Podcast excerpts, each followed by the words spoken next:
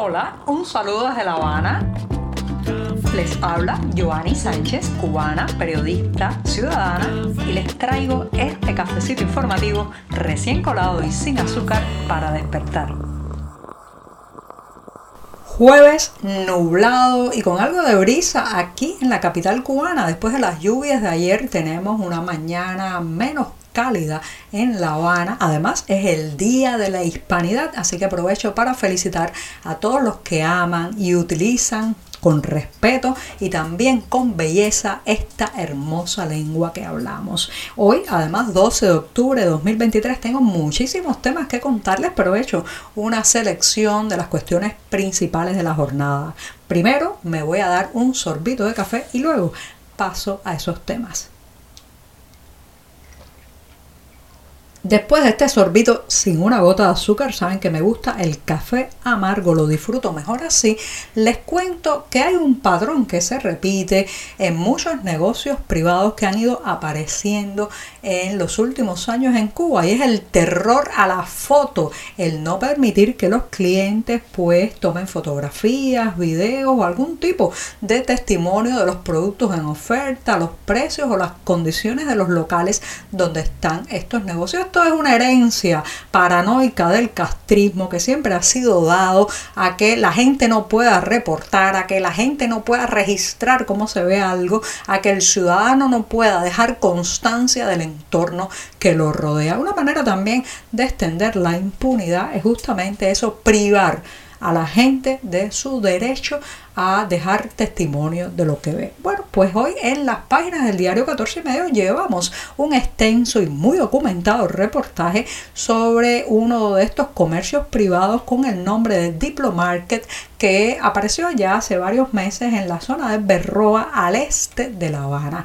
Inicialmente se ha difundido como el Costco cubano por sus parecidos en la infraestructura con la firma eh, muy conocida de ventas de estos productos también empaquetados en grandes cantidades que eh, pues es muy conocida en Estados Unidos. En este caso no tiene nada que ver con Costco, ni los precios bajan en la medida que usted compra más cantidades, ni hay la variedad, la diversidad y digamos la calidad de productos de la firma muy conocida, reitero, en Estados Unidos. Sin embargo, el triunfalismo, los excesos de activismo los han hecho que algunos eh, cataloguen a esto, reitero, como el Costco cubano. Lo cierto es que aquello parece una unidad militar, vigilancia por todas partes, hay que dar la identificación al entrar, lo anotan en una lista, mientras está usted dentro del mercado, tiene pegado a los calcañales, a los mm, empleados, como si estuvieran mirando cualquier cosa que usted hace y para colmo el local está lleno de carteles de prohibido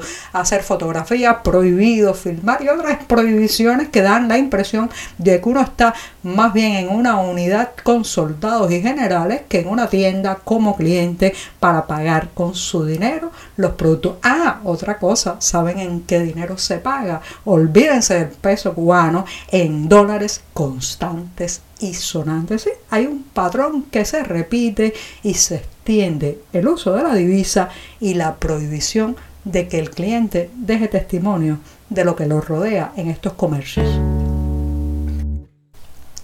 La familia del prisionero político Andy García denuncia que está incomunicado y en huelga de hambre. Se trata de un joven que se ha convertido en un símbolo de las protestas populares históricas, por cierto, que sacudieron la isla el 11 de julio de 2021. Él se manifestó en la ciudad de Santa Clara y a partir de ahí pues fue apresado, procesado y condenado a prisión. Ahora reclama, hace una serie de reclamos por las condiciones que está viviendo en la cárcel, sobre todo la represión, la mala situación carcelaria de infraestructura y esto lo ha llevado al parecer a declararse en huelga de hambre aunque la familia ha perdido el contacto con él. Esto es también muy significativo porque recuerden que la familia del joven Andy García ha sido una de esas que no se ha doblegado, no se ha dejado amordazar. Uno de los mecanismos más torcidos que tiene la policía política o seguridad del Estado cubano es hacerle creer a la familia de los presos políticos que si se callan, no dan declaraciones, no hacen ningún tipo de manifestación pública a favor de su familiar apresado, bueno, pues eso hará que a este prisionero político le vaya mejor, lo trasladen quizás hacia una cárcel con mejores condiciones o de un régimen de menor severidad. Todo esto son engañifas, todo esto son subterfugios y mentiras que lo que hacen es amordazar a la familia y al final no mejoran la condición de ese preso político. Esta familia, sin embargo, desde el primer día ha alzado la voz. Sí, esta semana también está alzando la voz porque asegura que Andy García está pasando por un pésimo momento en huelga de hambre e incomunicado en prisión.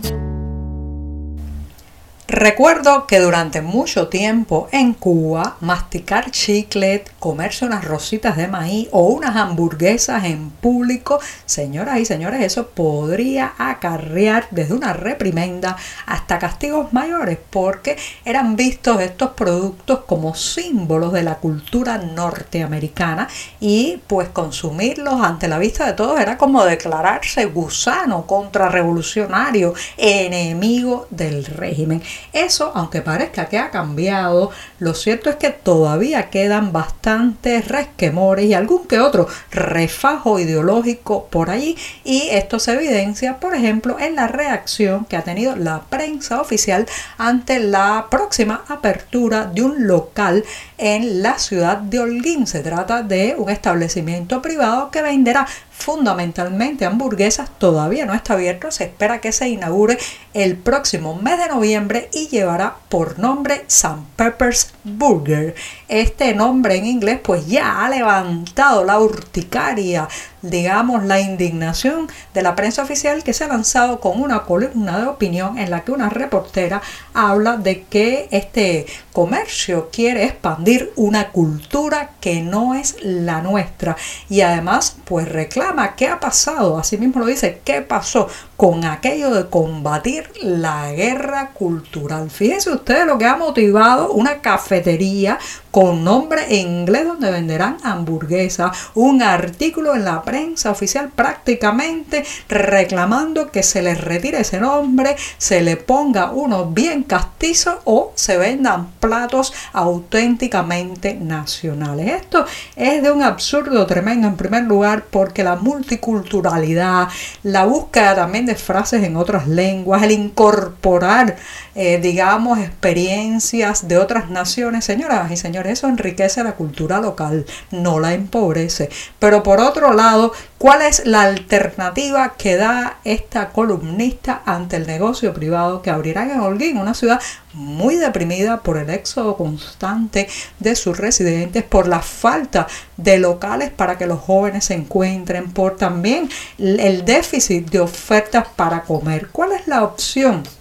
Que ofrece este articulista? ¿Me dirá acaso que son los restaurantes y las cutres cafeterías estatales llenas de moscas y con una tablilla de ofertas muy, muy apocada? Esa es la opción. ¿Acaso nos vamos a quedar solamente en el origen, el idioma de las palabras y no vamos a ver que detrás de todo esto lo que hay en realidad es el desespero porque están perdiendo el control y el poder del control de nombrar las cosas. ¿sí? Les importa cómo la gente nombra las cosas porque no las nombra como a ella les gustaría, con los nombres oficialistas de batallas que supuestamente libraron o de nombres de sus héroes. Voy a despedir este programa de jueves dedicándoselo a todas aquellas personas que atesoran edad y experiencia, porque a ellas les está dedicada la exposición que se abrirá el próximo 20 de octubre en la ciudad de Miami, Estados Unidos, específicamente en el Centro Cultural Artefactos de esa capital del exilio cubano. La periodista cubana Nixie Grau está invitando a esta muestra que lleva por título Gritando en el silencio. ¿De qué se trata esta exposición?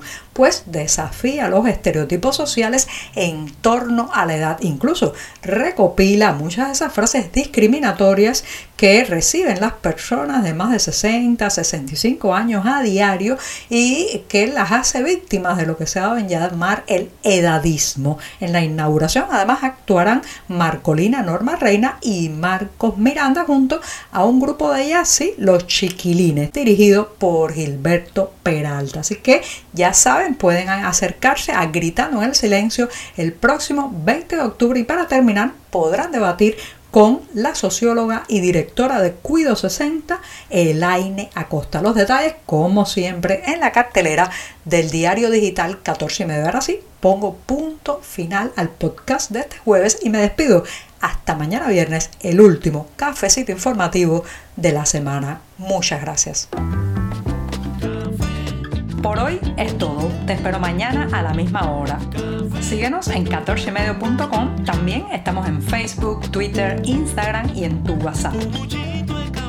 No olvides, claro está, compartir nuestro cafecito informativo con tus amigos.